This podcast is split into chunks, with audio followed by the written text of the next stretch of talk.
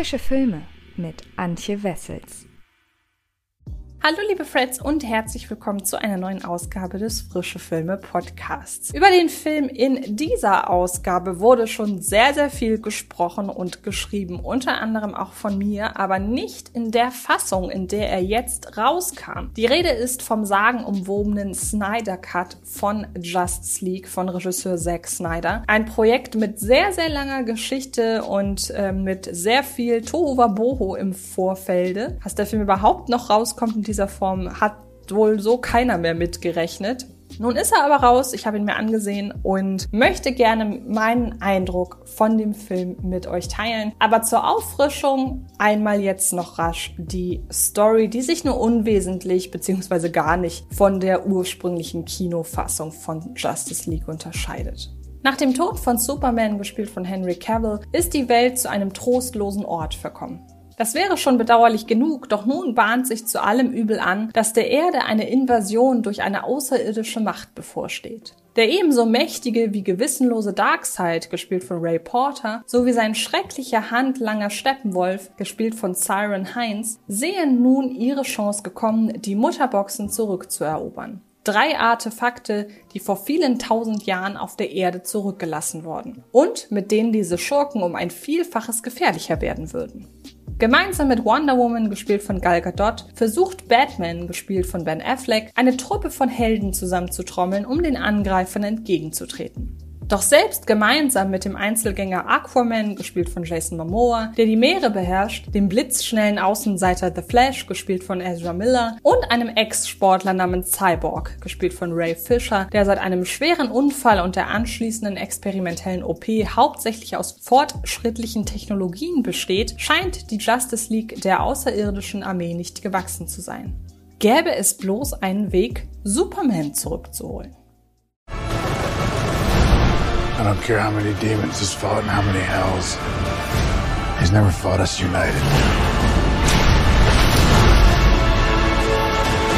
It's time to stand. Fight. The time is now.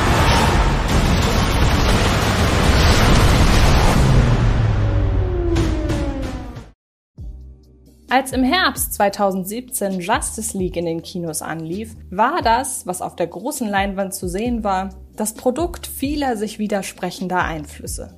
Regisseur Zack Snyder betreute weder die letzten Drehwochen noch war er für die Postproduktion verantwortlich. An seiner Stelle übernahm Joss Whedon die Zügel, wobei auch zahlreiche Köpfe des verantwortlichen Studios Warner Bros. mitbestimmten, in welche Richtung das Projekt steuern sollte. Die ursprüngliche Narrative, Snyder habe Justice League allein aufgrund eines tragischen Todesfalls in der Familie verlassen und Whedon sei sozusagen als filmischer Handwerker dazugestoßen, der den Film über die Ziellinie bringen sollte, wurde wiederholt widerrufen. Mittlerweile besagt der Konsens in der Branchenberichterstattung, dass es zwischen dem Studio und Snyder schon früher zu Unstimmigkeiten kam und die Zeichen auch ohne den Trauerfall in der Snyder-Familie auf Trennung standen. Nach dem Führungswechsel in der Justice League Crew wurde nicht einfach der bereits beschrittene kreative Pfad bis zum Ende beschritten, es kam auch zu einigen Richtungswechseln, mal kleiner, wie beispielsweise weniger Andeutungen auf mögliche Fortsetzungen, mal größer. Vor allem Cyborg-Darsteller Ray Fisher machte seinem Unmut in den vergangenen Monaten zunehmend lauter Luft, dass er zur Zielscheibe von Rassismus wurde, was sich nicht nur dadurch geäußert habe, wie mit ihm am Set umgesprungen wurde, sondern auch durch die massiv reduzierte Relevanz seiner Rolle in der Justice League Kinofassung. Ob Fischers Vorwürfe, Whedon und Studiomanager Walter Hamada hätten ihn am Set aus rassistischen Motiven schlecht behandelt, zutreffen oder nicht, kann ich nicht belegen. Was sich allerdings nicht abstreiten lässt, es war tatsächlich Fischer, der in der 2017er Version von Justice League das größte Downgrade gegenüber Zack Snyders Plänen erlitt. Denn während Fischer in der Kinoversion kaum von Belang ist, ist er die emotionale Stütze der nun als Streaming-Titel mit optionaler Kinoauswertung, wo es möglich ist, veröffentlichten neuen Justice League-Fassung. Unmissverständlich Zack Snyders Justice League betitelt, besteht diese aus dem Material, das Snyder gedreht hat, bevor Whedon ihn ersetzt hat, plus vier bis fünf Minuten an neu gedrehtem Material, zahlreichen finalisierten Tricksequenzen und einem neuen Score von Komponist Thomas Junkie XL Holkenborg, den man unter anderem aus Mad Max Fury Road kennt und der die Klangmotive der Helden behende einsetzt. Cyborg wird in Zack Snyders Justice League als einst populärer Jugendlicher gezeichnet, der Spitzensportler und stets willens war, für ausgleichende Gerechtigkeit die Regeln zu dehnen oder sogar zu brechen. Einen schweren Schicksalsschlag später ist er mächtiger, doch auch demotivierter und grantiger denn je, und im Laufe seines Abenteuers mit der Justice League kämpft er sich aus diesem emotionalen Tief heraus. Diese Charakterentwicklung ist gut geschrieben und wird von Fischer griffig sowie überzeugend gespielt. Neben Cyborg kommt auch Flash in Snyders Fassung deutlich besser davon. Was manche von Snyders meinungsstärksten Fans überraschen wird, Ezra Millers Flash ist nicht nennenswert anders charakterisiert als in der Kinofassung.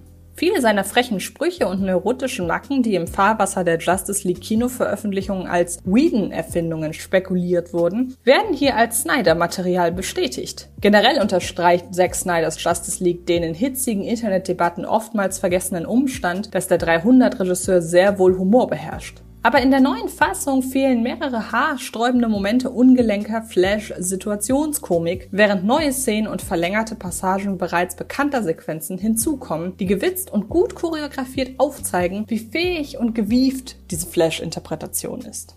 Das betrifft auch den finalen Endkampf, aus dem Flash in der 2017er Fassung halb Seiden rausgeschrieben wurde. Snyder fädelt den Action-Climax seines Films dagegen so ein, dass alle Justice League-Mitglieder eine Daseinsberechtigung und ihren eigenen kooperativen Heldenmoment erhalten, womit der Teamwork-Gedanke dieses Crossovers effektiver herausgearbeitet wird als in der Kinoversion.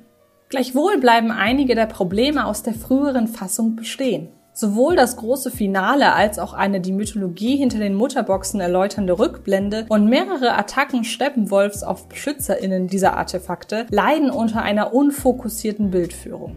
CG-Gestalten, Blitze und Wolken schleudern in ausgedehnten Passagen ohne innere Dramaturgie wuselig umher, zumeist so, dass die Digitaltricks keinerlei Gefühl für die Schwere der Ereignisse in jeglichem Wortsinne zulassen. Es ist schlicht viel unkontrolliertes Trickgewitter um nichts. Doch selbst wenn die Schlachtsequenzen in beiden Justice League Fassungen ein eklatanter Schwachpunkt bleiben, sieht Snyders Fassung insgesamt deutlich besser aus. In scharf fokussierten Stahlgraubildern gehalten gerät die Kameraarbeit von Fabian Wagner, der viel für Game of Thrones gemacht hat, deutlich übersichtlicher, atmosphärischer und ansprechender als der durch konfusen Farbfiltergebrauch matschig gearteten Kinofassung. Selbst wenn das Bildformat eine sonderbare Entscheidung darstellt, die vermuten lässt, dass Snyder die Seherfahrung in IMAX-Kinos falsch eingeschätzt hat. Ich empfehle dazu tatsächlich mal ein bisschen durch die sozialen Netzwerke zu stöbern. You're sent here for a reason. And even if it takes you the rest of your life,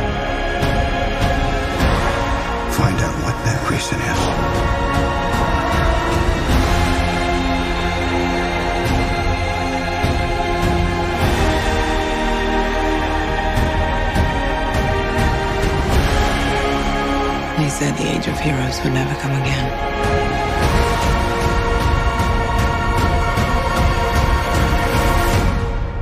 It will. It has to. Ähnlich diffizil verhält es sich mit dem Erzähltempo und der überwältigenden Laufzeit. Zack Snyders Justice League hat einen besseren Erzählfluss als die Kinofassung, doch das liegt nicht etwa daran, dass diese Geschichte und diese Figuren mit Inbrunst nach über 240 Minuten schreien. Bedenkt man, wie viel Snyder-Material in der Kinofassung übrig geblieben ist, wird schlichtweg deutlich, wie radikal das Filmmaterial für die Kinofassung zerhackstückelt wurde.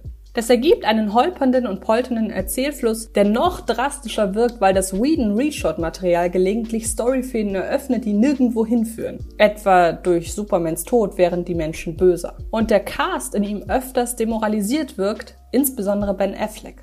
All das fehlt in Snyders Fassung, die nun das von ihm gedrehte Material in einer Ruhe und mit dem kühlen Pathos präsentiert, die beim Dreh auch als Erzählhaltung des Films verinnerlicht wurde. Dessen ungeachtet wo die Kinofassung mit ihren 120 Filmminuten zu hastig ist, überkorrigiert Snyders Fassung. Denn selbst wenn sie relevante neue Szenen mit Cyborg und Flash beinhaltet, sowie einen Epilog, der mit fast schon trollender Ausführlichkeit potenzielle Sequels anteasert, die wir eventuell nie zu sehen bekommen, hauptsächlich generiert sich diese epochale Laufzeit eben doch nicht daraus, dass Snyder die titelgebende Truppe detaillierter skizziert, sowie dramatischen Passagen mehr Zeit gestattet, um sich atmosphärisch wirksam zu entfalten. Aquaman sowie Wonder Woman bleiben flach gezeichnet. Interne Teamdifferenzen sind stets rasch vergessen und die Schurken sind nur unwesentlich besser motiviert als in der Kinofassung. Dafür überfrachtet Snyder seine Justice League-Version mit einem Übermaß an schwelgerischen Establishing-Shots. Kaum eine Szene wird nicht erst durch eine ausgedehnte Kamerafahrt etabliert. Viele Schauplätze werden sogar wiederholt in Form längerer Kameraschwenks reetabliert. Es ist ein exzessiver Übergebrauch eines Stilmittels und da darüber hinaus manche Erklärungen der Filmmythologie wiederholt erfolgen, sowie nahezu alle Actionsequenzen sogleich mehrere Halt, es ist nicht vorbei, da rafft sich immer noch einmal auf Twists aufweisen, drängt sich ein Begriff auf.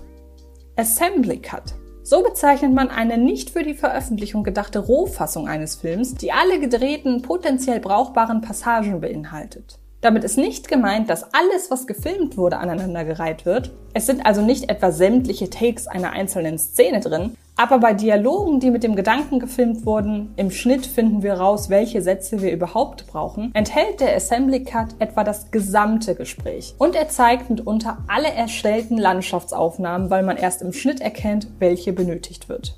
Es ist eine Schnittfassung, die dazu da ist, dass die Filmschaffenden sehen, was sie überhaupt zur Hand haben. Es ist sozusagen der Marmorblock, aus dem durch ständiges Wegmeißeln letztlich eine Statue wird. Auch wenn Snyder bereits in den sozialen Netzwerken erklärte, dass sein Assembly Cut von Justice League rund fünf Stunden lang ging, Zack Snyders Justice League fühlt sich noch immer wie ein Assembly Cut ein. Nicht wie ein konsequent beendeter Film. Nahezu unentwegt ließe sich noch etwas kürzen. Und das nicht, um ein ungeduldiges Publikum abzuholen, sondern um die Essenz des Films besser herauszuarbeiten. Hier eine Kamerafahrt weniger, da zwei, drei Tritte raus, dort einen Dialog straffen, statt mehrere Figuren nacheinander ungefähr dasselbe aussagen zu lassen. Dann hätte man weiterhin dieselbe Grundstimmung, dieselbe Tonalität, dieselbe Aussage. Es wäre weiterhin Snyders Vision, nur ohne die vielen, vielen kleinen Alternativoptionen, die nun drin behalten wurden. Kommen wir also zu einem Fazit. Für Zack Snyder-Fans, für VerehrerInnen einer göttlich epochal unsubtilen Interpretation des DC-Pantheons und für Filmbegeisterte, die Freude am Produktionsprozess und dem Vergleich unterschiedlicher Schnittfassungen haben, ist Zack Snyders Justice League zweifelsohne einen Blick wert. Wem aber die Begeisterung für Snyder, die Gottheiten unter Menschenfacette von DC oder konkurrierende Version desselben Films abgeht, seid vor Ermattung gewarnt.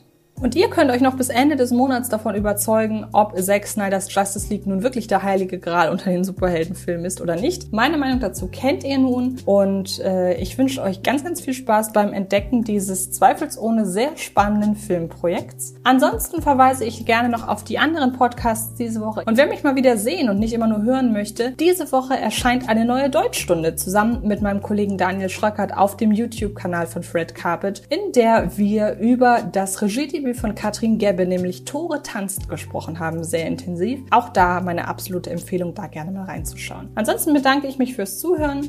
Wir hören oder sehen wir uns in den nächsten Tagen garantiert irgendwo im Internet. Viel Spaß beim Filme gucken und bis bald. Das war Frische Filme, der Podcast von Fred Carpet.